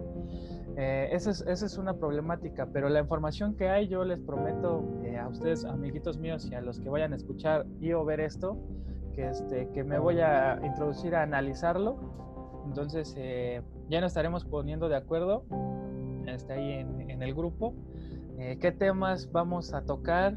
Eh, primero, después segundo, porque eh, lo que mencionabas de, de, las reservas, creo que eso nos, nos, llevaría también toda una hora o dos, una o, una reserva nada más de ver qué, qué, qué lleva y qué conlleva y todo lo demás. Entonces, eh, ahí nos pondremos de acuerdo y sí va a haber más parte y ya eh, nos vamos a centrar específicamente en la parte ambiental, porque creo yo ya subsanamos, eh, pues, no, como le decía, no profundamente como quisiera, pero buena parte la, materia socioeconómica. Entonces, pues sí, este, sí va a haber otra entrega gasquita, entonces sí, este, para que estemos eh, ahí al tiro. Entonces, no sé, Emma. Dale. Un gusto como siempre. Bien, entonces, entonces pues, y pues ya nos vemos entonces. Nos veremos en la siguiente entrega. Entonces voy a voy a terminar aquí la grabación, nada más que no sé cómo, espérenme. Um, y ya. Adiós. Se trabó.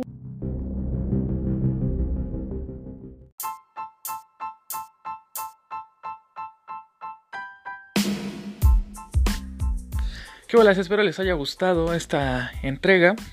Como ya la escucharon, en la siguiente nos, adentraremos específicamente en los temas ambientales, ya dejando de lado un poquito la, la cuestión socioeconómica, política, que no casi nunca se puede, pero bueno. Y todos nuestros comentarios, observaciones, opiniones, críticas son personales de nuestro ronco pecho. Eh, y espero eso les haya, bueno, este programa, este capítulo, no sé, les haya generado algún cuestionamiento, alguna duda, algún algo que los haga indagar o buscar ir más allá. Y si ustedes tienen alguna observación, alguna crítica, algún comentario, alguna información acerca de este proyecto, es bienvenido. Y pues ya. Adiós.